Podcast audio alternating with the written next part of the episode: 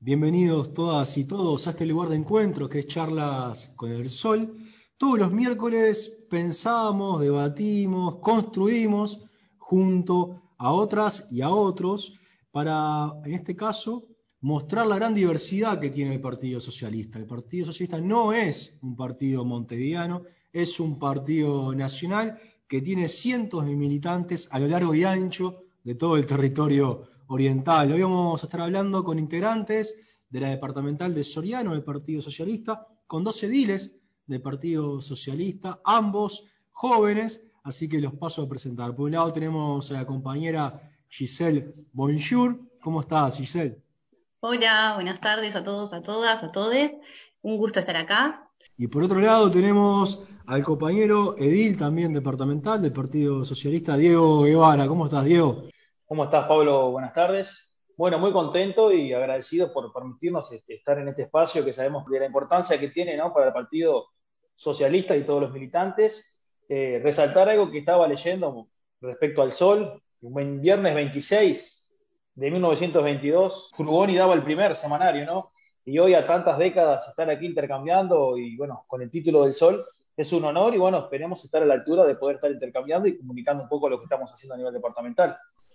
Muy bien, es cierto eso. Nosotros le damos continuidad, seguimos la huella de, personas muy trascendentes para la historia, no solamente de la izquierda y el país, sino de la izquierda regional, ¿no? Por, por el sol pasaron ilustres, ilustres plumas, entre ellas también, además de Frugoni, su fundador, Trías, también un Nobel, Eduardo Galeano.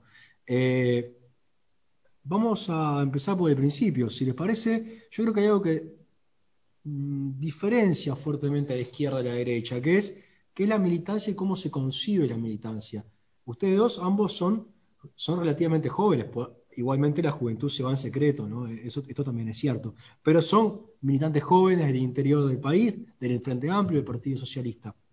¿Cuándo se aproximaron a la militancia? ¿De qué manera? ¿Qué los motiva y qué los motivó a, militar, a ser parte del Partido Socialista? ¿Y cómo es estar ahora en la responsabilidad, cómo es estar en el, en el legislativo departamental? Giselle. Qué buena pregunta. a mí me llevó tu pregunta directamente a, mi versión adolescente de 14 años cuando ganaba el Frente Amplio. Y, sin lugar a dudas, para mí el triunfo de Tabaré en ese entonces fue la demostración de que a través de la política partidaria se, podían, se podía devolver la esperanza, primero que nada, a todo un pueblo, pero aparte que se podían generar transformaciones, ¿no? Eh, siempre fui como un poco rebelde y qué sé yo, pero la rebeldía de esta de, cambiar el statu quo, ¿no? De, modificar ciertas cuestiones que, nos parecen que están, no están bien, que son injustas, que son desiguales, y, si no haces nada, sos parte del problema. Entonces, como esa decisión, ahí estuvo la decisión de, formar parte.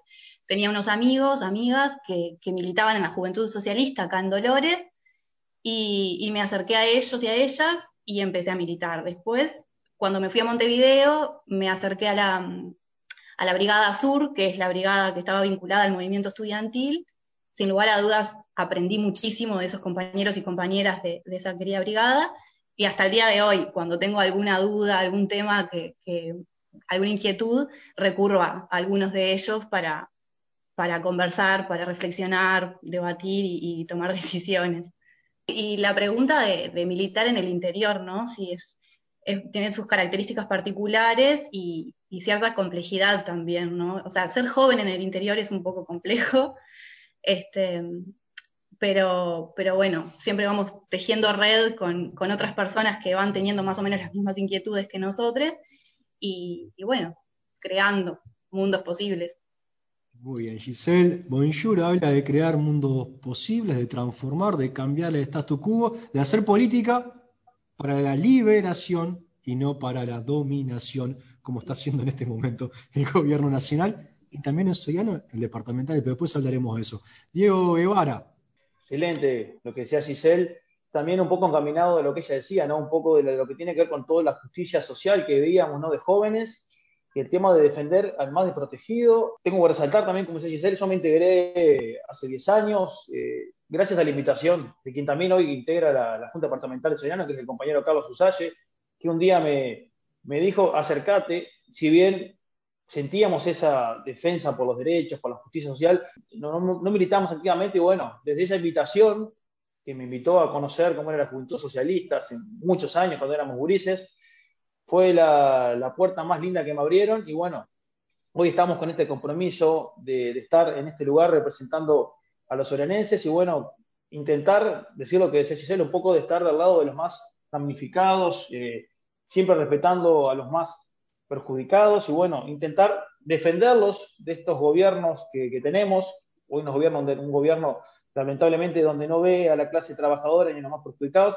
Y bueno, tenemos una intendencia que también parece ser que va en ese rumbo, ¿no? Donde a los más perjudicados eh, parece ser que no existieran o que realmente no está administrando los bienes de todos como tendría que ser. Así que bueno, resaltar que nos, nos, insertamos por todo lo que tiene que ver con la historia y con lo que tiene la, la, defensa de la justicia social.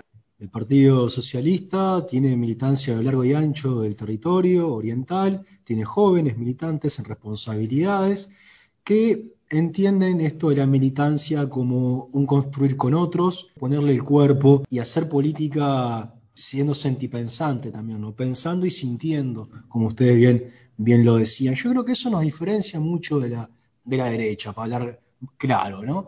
Eh, nosotros no, no, buscamos hacer carrera política, sino lo que se hace es, ocupar lugares de militancia que te van a llevar o no a ciertas responsabilidades. Es, es distinto, no es una carrera, lo nuestro es, es un paseo con otros muy distinto a lo que hace la derecha, muy distinto a lo que hace Martín Lema en el Partido Nacional, por ejemplo, ¿no? que claramente es una carrera política, que claramente en un contexto de una crisis dramática como estamos atravesando todos los, los uruguayos y uruguayas, él salta a un ministerio y, y enseguida, desde esa construcción del ministerio, busca sacar un sector propio dentro del Partido Nacional, mirar lejos, este Martín Lemismo, no sé cómo llamarlo, pero que se le ve mucho la, la, costura, ¿no? Se le ve mucho esa artificialidad y esa idea de creerse políticos profesionales y hacer carrera, aunque sea en un contexto de crisis terrible y usando un ministerio como lo va a usar, con clientelismo puro y duro, para construir su proyecto personal, en este caso el Martín Le mismo. ¿Cómo lo vieron ustedes a, esta, a la salida de Bartol, a la entrada de Lema y esta forma de hacer política que creo que, que es propia aunque no exclusiva, del, del, partido de gobierno, de la alianza de gobierno en este momento. Giselle primero, Diego después. Bueno, sin lugar a dudas fue todo bastante turbio, con poca claridad, pero que tiene que ver, como que decías, ¿no? con una práctica que se viene repitiendo históricamente en los partidos tradicionales, que es esto, ¿no? el amiguismo, el colocar personas, este, y que son prácticas que realmente son, mm, que van erosionando la democracia, las instituciones y la credibilidad que tienen nuestras instituciones democráticas para con la ciudadanía, ¿no? A mí me preocupa mucho desde ese lugar, sobre todo, ¿no? Como la deslegitimación de las instituciones públicas y que, que hacen a nuestra democracia. Desde ese lugar lo veo bastante peligroso incluso. Clientelismo del partido, ahora Diego. Es preocupante, Pablo, como decía Giselle, eh, y más preocupante eran también las declaraciones de, de, quien debía renunciar por no poder ocupar un cargo con, con, su yerno, ¿no? Declaraciones de decir que uno de los ministerios más importantes en la pandemia, decir que él no quería estar o que era, no, se sentía a gusto con lo que tenía que hacer. Ya desde ese momento empezamos de que realmente es muy compleja la situación, ¿no? Y yo te soy sincero, yo no me esperaba más de este gobierno, ¿no? Eh, ellos en campaña usaban el eslogan, estamos preparados estamos para gobernar yo lo veo y lo están demostrando, no estaban, no estaban preparados, ¿no?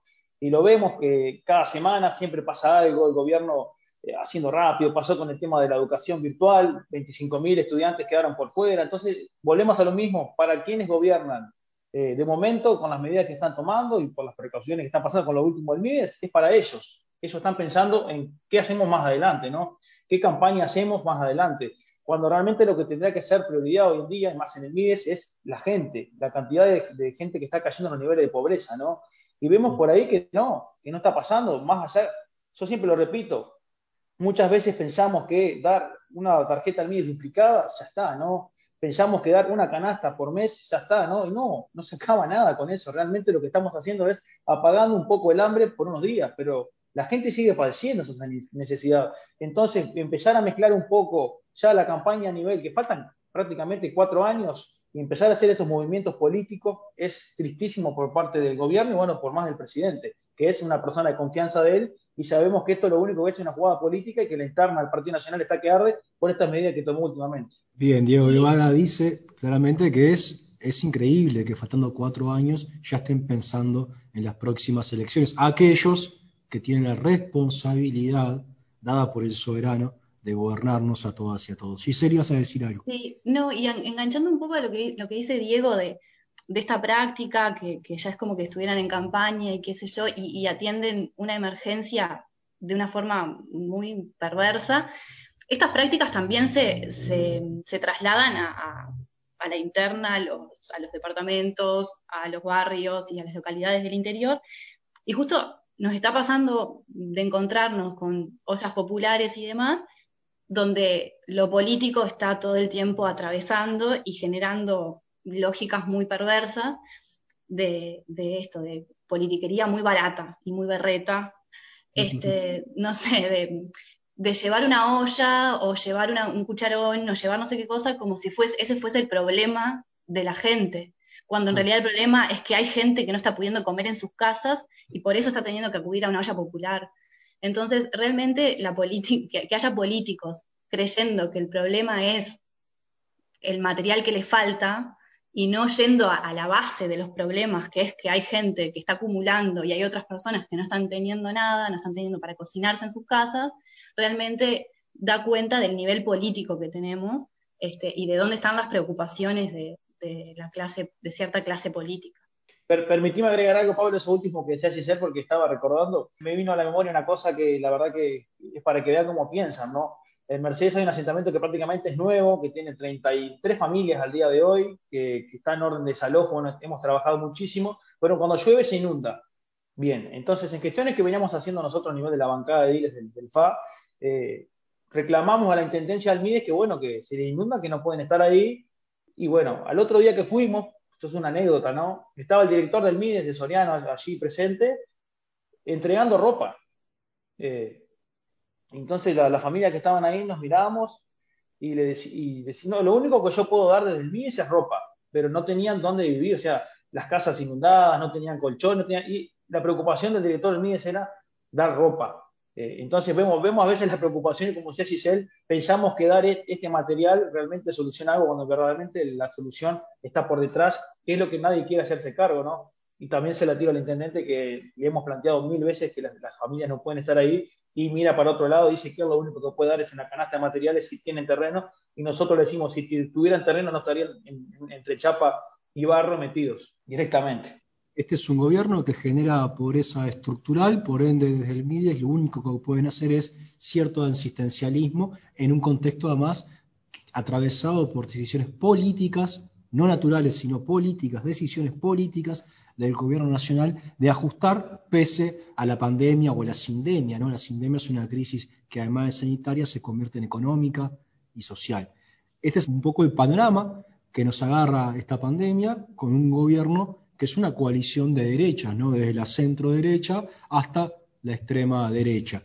Tiene una sensibilidad y una acumulación política que los hace gobernar tomando las medidas que han decidido tomar, porque ellos heredaron un montón de fortalezas, un montón de posibilidades y han decidido solos transitar este camino, sin oír ni al Frente Amplio, sin oír ni al PCNT, sin oír a las organizaciones sociales, sin oír al sindicato de médicos, a los enfermeros, sin oír a todos aquellos que son los que le están poniendo el hombro y las víctimas reales de esta situación. A mí me tiene un poco bastante cansado la pose cuasi monárquica del presidente y su victimización permanente, victimizándose permanentemente. Hay que decirle al presidente que él no es víctima de nada, que él tiene responsabilidades, que tiene que, de una buena vez, abrir la cabeza, su cabeza y, su corazón a las realidades y las necesidades de nuestro pueblo.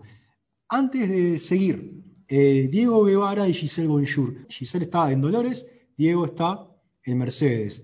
Eh, ambos son ediles del Partido Socialista. Cuéntenos un poco cómo es el trabajo de un edil o de una edila departamental y específicamente en las comisiones en las que ustedes están trabajando o las que participan más activamente. Yo estoy trabajando en la Comisión de Obras Públicas y Comunicaciones, eh, que tiene que ver con todo lo que es obras y las comunicaciones de, las vías de, de ómnibus urbano del departamento. Es una de las comisiones que más expediente trabaja semanalmente porque los ediles ven o los planteos que hace cualquier ciudadano que referido a un pozo, una falta de alumbrado público, un espacio público, todo va a esta comisión y bueno, allí lo, que hacemos es trabajar, eh, pasar directamente al Ejecutivo, porque lo único que podemos hacer de cualquier comisión de la Junta Departamental es decir que sí, que está bien el planteo y pasarlo al Ejecutivo, que es quien tiene que dar la orden de si hay que arreglarlo o no. Y después estamos en la Comisión de Asuntos Internos, que es una comisión que, que investiga, que, está referida a muchos temas importantes de la Junta. Es una comisión que no tiene tanta participación como la Comisión de Obras porque se tratan diferentes expedientes, pero estamos trabajando en ella. Y como tú decías, Pablo, que, tiene que hacer un edil, yo siempre lo digo, es un mini parlamento, pero departamental, ¿no? Tenemos que controlar al Poder Ejecutivo, legislar departamentalmente y sobre todo, que para mí lo más importante es representar a la ciudadanía, ¿no? Siempre lo decimos, si bien el rol del edil es legislar, es controlar al Poder Ejecutivo Departamental. Yo pongo más hincapié también en lo que es representar a la gente que nos da la oportunidad de estar aquí y poder representarlos, ¿no? Porque cuando hay ediles, por ejemplo, que son quizás más de estar legislando y no tanto en el barrio o en el territorio saliendo, y es cuando la gente dice, mirá, los ediles no salen o no se escuchan, cuando verdaderamente el rol del edil sería eso, pero estamos acostumbrados a que el político deba de ir, o la política a estar, verse e intentar ver las gestiones personalmente. Bueno, las tres, los tres pasos de controlar, legislar y bueno, representar a la gente creo que es lo que estamos haciendo y debería ser cualquier edil. Bueno, yo estoy en la Comisión de Derechos Humanos y en la Comisión de Legislación. Trabajan totalmente distinto. Por un lado, eh, la Comisión de Derechos Humanos, eh, bueno, trabaja todo lo que tiene que ver con los derechos, discapacidades, juventudes, eh, género. De hecho, en algún momento, eh, Soriano es uno de las pocas, los pocos departamentos que no tiene una comisión exclusivamente que atienda la temática de género. En algún momento se quiso separar derechos humanos de género, no se logró porque no hay voluntad política. Pero bueno, eh, actualmente la Comisión de Derechos Humanos ah, eh, trabaja de una forma interesante. De hecho, antes de la en, marzo, cuando se podía salir un poco más, salimos como comisión, los, distintos ediles y edilas de distintos partidos, eh, salimos a distintas localidades a eh, recabar eh, demandas de, los pueblos. Esa, estuvo bien interesante porque en la línea que, planteaba Diego de, estar cerca, como un gobierno de cercanía, de estar cerca de la gente, de atender sus demandas y escucharles y demás, y poder canalizar por los caminos que, que son adecuados a la Junta, poder atender esas demandas. Por otro lado, legislación trabaja de una manera bien distinta, hay expedientes desde el 2010 este, con distintas temáticas. Y bueno, ahí la lógica ya es bien diferente y un poco más hostil la forma de trabajo. Este, de hecho, en este momento nos pasó de estar discutiendo un cambio de energía alternativa y demás. Y, nada, es como avasalla, la, mayoría, que es el Partido Nacional, avasalla con, sus formas y sus tiempos y qué sé yo, este, dando muy poco margen de discusión, que nosotros tenemos una orgánica a la que tenemos que responder y demás, que damos las discusiones a la interna de la bancada socialista, pero después también dentro de la bancada del Frente Amplio, para todos, todas y todas em, escucharnos y ver qué posturas y tomar una postura. Y bueno, eh, la mayoría, el Partido Nacional, tiende a ser bastante avasallador en ese sentido. El Partido Nacional tiende a avasallar. Eh, Enzo Malán, el año pasado, el diputado por representante de Nacional por Soriano, en un artículo que escribe para El Sol, justamente para nuestro mensuario, donde pensamos y tratamos de darle una vuelta de tuerca a los temas, hablaba de que el Partido Nacional gobierna con la lógica de patrón de estancia, ¿no? que tiene naturalizado la, esa forma de dominar y de naturalizar el, dominio. Y no es que sea malo, sino que, bueno, ellos siempre, eh, históricamente, lo han hecho así, ¿no? Y han gobernado así, y han avasallado, tienen fuerza, tienen la fuerza, y es lo que hacen, tanto a nivel nacional como a nivel departamental. Usted está hablando de las tierras de Bascú, un procesado, ¿no? Con, creo que ya tiene condena firme, imagino, por, en este caso creo que por haber eh, vendido ganado prendado, ¿no? Entre otras cosas, tiene un prontuario bastante amplio. Ahora está eh, Bellosi, ¿no? Besosi, si, si mal no, recuerdo, que ya tiene historia también de, gobierno en, Soriano. Ahí Giselle tiene un cartel que en su chimenea aquí, aquí se defiende la, educación pública, ¿no?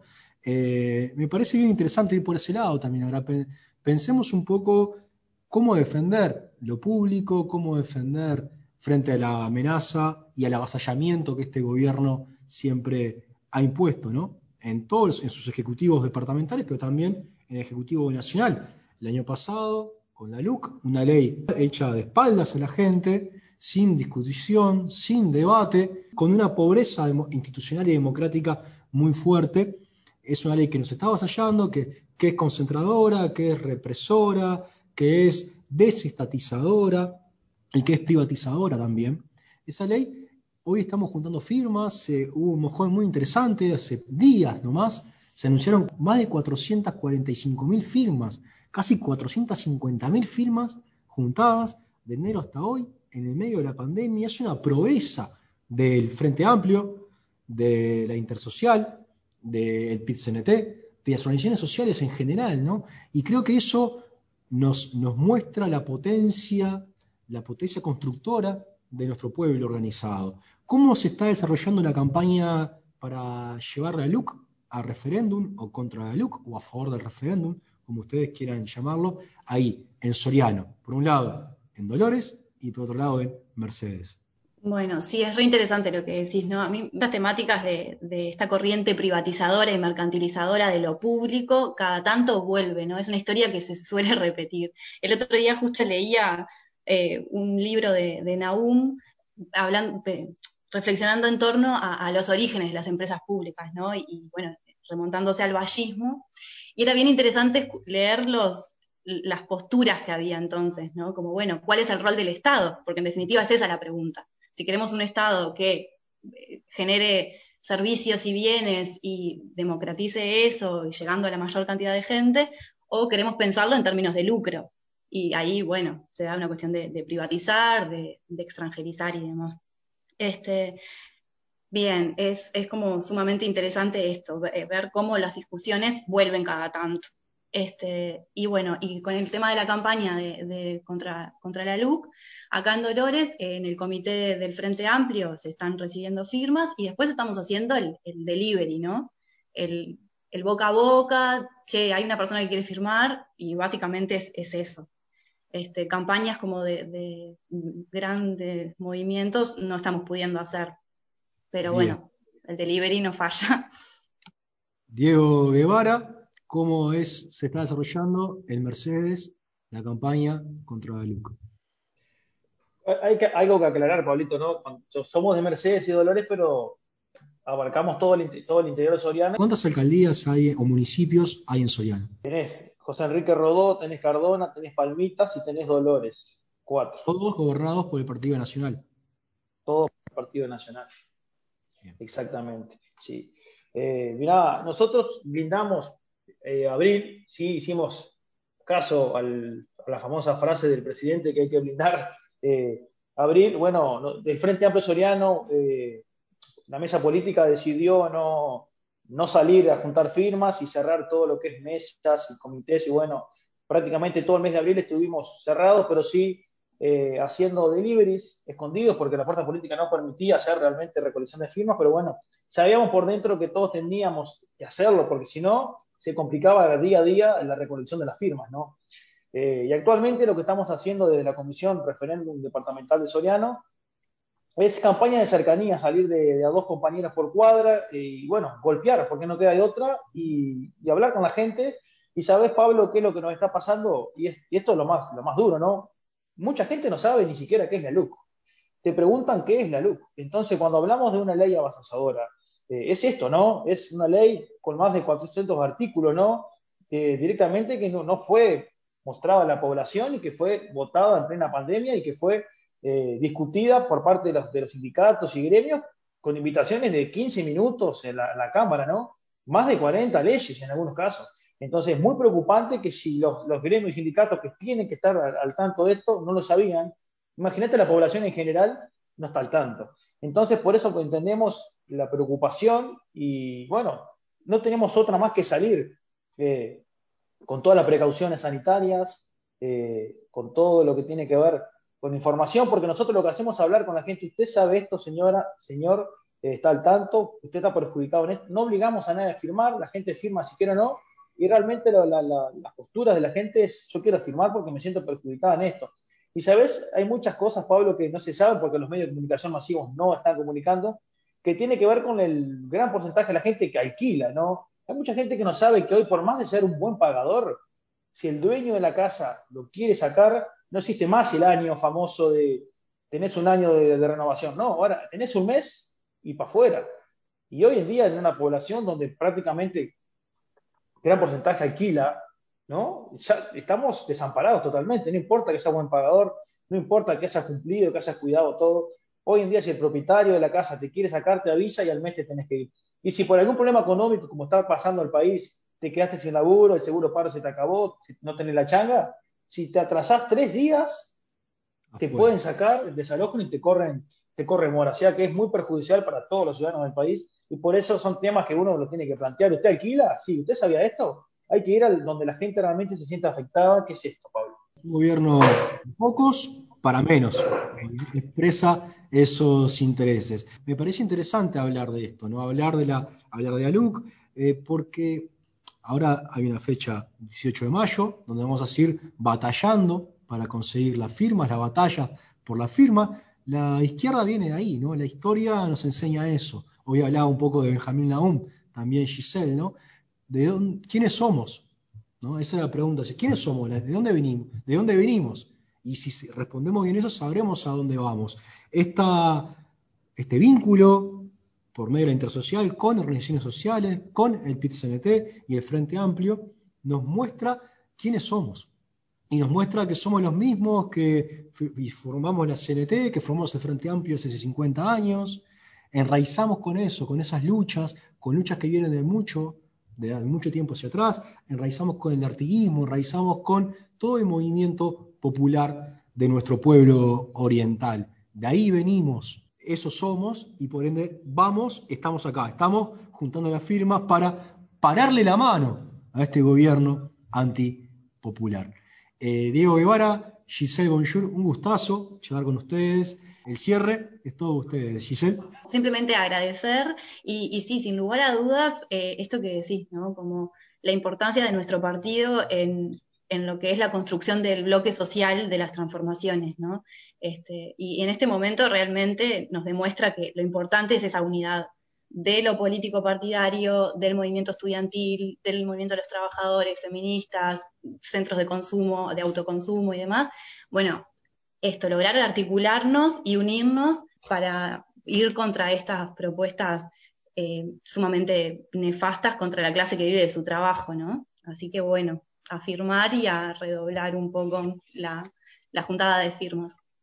Agradecido, Pablo, por, el espacio, por permitirnos comunicarnos con, todos los militantes del Frente Amplio, Partido Socialista. Un gusto volver a verte, que la pandemia ha impedido poder ir para allá y bueno, eh, esperemos que esto realmente se solucione rápido por el bien de, todos y todas, porque la pandemia va a dejar un estrago y ese estrago nos tiene que agarrar a todos juntos, porque si no estamos unidos eh, va a ser muy difícil salir adelante. Sabemos que, que la actualidad del país es bastante complicada y bueno, creemos que con, buenas políticas se puede salir adelante, pero bueno, siempre pensando que, va a salir todo bien. Una invitación, en menos de 25 minutos del Partido Socialista de Soriano va a estar realizando un conversatorio anti-LUC eh, que lo realiza la Comisión de la Secretaría de Movilizaciones del Partido Socialista, Giselle es la secretaria de esta secretaría, y bueno, eh, no sé si se quiere agregar algo respecto a este conversatorio que va a estar participando el compañero Gerardo Rodríguez, compañero presidente de FANACAP, compañero referente socialista.